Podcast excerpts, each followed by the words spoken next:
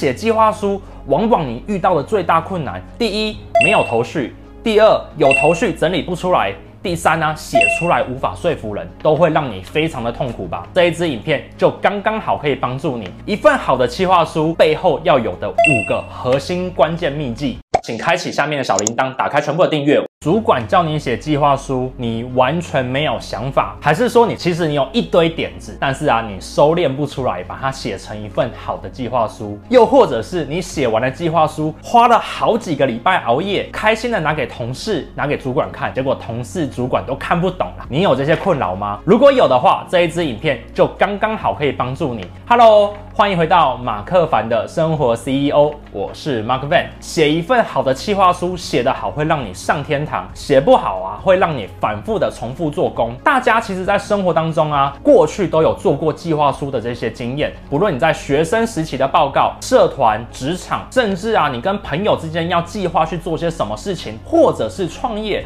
你可能一开始都要先写计划书。但写计划书，往往你遇到的最大困难，就是我刚刚开头讲的这三件事情：第一，没有头绪；第二，有头绪整理不出来。第三呢，写出来无法说服人，都会让你非常的痛苦吧？我在创业的过程当中啊，其实写计划书啊是家常便饭的。在一开始的时候啊，其实也是非常的辛苦。直到后来，我发现到原来写计划书，只要把五个核心关键给写进去，就可以帮助你很有效的说服人。但在这之前，我要先跟大家讲一件事情：你清楚了解到你的计划书要写怎样的方向出来，它才会方便的去做使用。现在你对你的计划还没有方向的话呢，下次我会再录一支影片，教你如何。brainstorm 去想出企划的方向出来。那我们来开始喽。如果你已经有一个好的目标设定了，你该怎么写出一个能够说服人、有条理的一份计划书？首先，第一步骤就是要把你的目标具体具象化的列出来。很多人在写计划书的时候啊，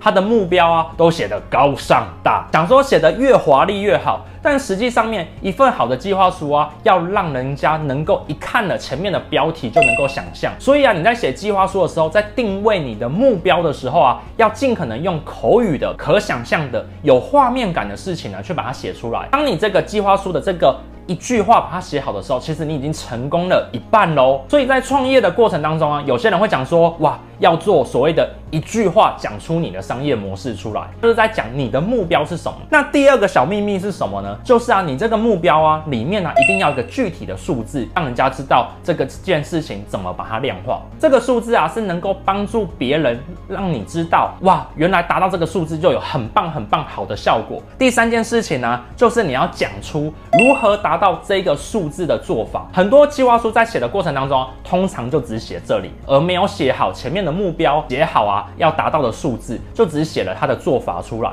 那记住，在写做法的时候啊，一定一定要做的事情，就是要把它拆的小细步去走。你可能在写一些呢需要展现的计划书的时候，你想写高尚大出来，例如说我要透过大数据、透过 AI、透过物联网、透过量子力学去做这件事情。可是你真的写出来，你就会做吗？不是的。所以当你要写给上司、要写给你的伙伴的时候的计划书的时候，你就写哦，我要用量子力学做到。你当然这件事情就非常的不合乎道理。所以你要具体的把你的做法一步一步的写下来，而不是写很多高尚大的专有名词。好，这是重点。那第四件事情呢、就是要去写出你做到这些上面讲的这些方法的时候的关键指标，跟你前面的目标数字是不一样的哦。举个例子来讲。今天呢，我的目标是希望我在夏天的时候可以帅帅的在海滩上面呢，穿着呃海滩裤冲浪。这个时候啊，我的目标数字是什么呢？就是我可能呢要瘦到七十公斤，体脂率啊要低于四趴。我的执行步骤的方法就是，我每天要跑十公里，做五十下的伏地挺身。我每天吃的蛋白质呢要比淀粉多一倍。你有没有发现到你的做法已经有做法里面的数字了？那这些数字都达成，就可以达到你的目标这件事情。这个其实就是你的检核指标。所以啊，记住，你每一个做法背后都要有它的检核指标，每一个都做到才会达到你大目标的检核指标。最后一步啊，就是很简单的，就是要具体的去写出你一步一步的执行模式。什么叫一步一步的执行模式呢？那很简单。那就是说，好，我要跑十公里的跑步，我具体上面是我要跑一公里，然后呢停下来走五分钟，然后再跑第二个一公里，然后再走五分钟。具体的执行方法才是一份计划书里面很重要一个环节。不然你讲说我要跑十公里，十公里啊，用说的很好做到，但是啊，你真的下去跑，真的很难做到。所以你要再把你的做法拆解成可执行的小步骤出来，这就是一份计划书。那计划书这样一路写完了之后啊，你要去想说最后。面你的做法能不能回到你上面的目标？你看哦，我就会这样去说：当我每天固定跑十公里，而我每次跑一公里就休息五分钟，跑一公里就休息五分钟，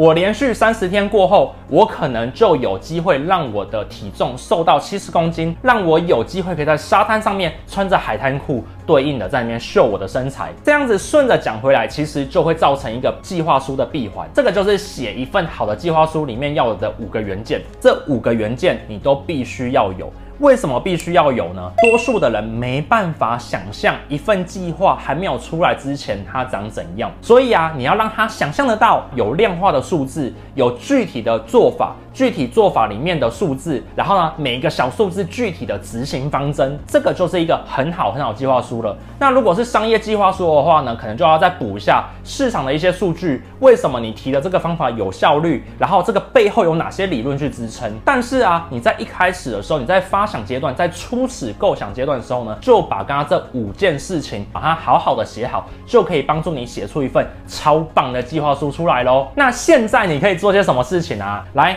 拿出一张 A4 吼，来问自己的这个计划书这几个问题。第一个问题，把你的计划用最可以想象的一句话把它写出来，重点是想象哦，要具象化把它写出来。第二啊，要达到这这个可想象的目标啊，它的数字是什么？它可能一定会有一个数字把它给写出来。第三呢，就是如果你要做到这件事情的话，你背后要的做法里面的人事、实地、物、关键做法、关键资源是什么，把它列下来。第四件事情呢，就是你要做到怎样的一个数字才算做到这一个资源，做到这一个做法。第五个地方就是你具体后面每一步怎么做，把它一一的把它列下来。所以啊，你今天如果要写一份计划书，就用我刚刚给你的这个 A4 模板，照着问题去回答，就可以帮助你写下。一个好的计划书出来喽，跟你分享。那我觉得写计划书啊，一开始大家的确都会很慌乱，不知道该怎么下笔。但不要紧张，我也是这样子一路走来的，就用这五个问题来引导你，来帮助你写出一份好的计划书。那希望今天的影片对你有所帮助。我是马克凡，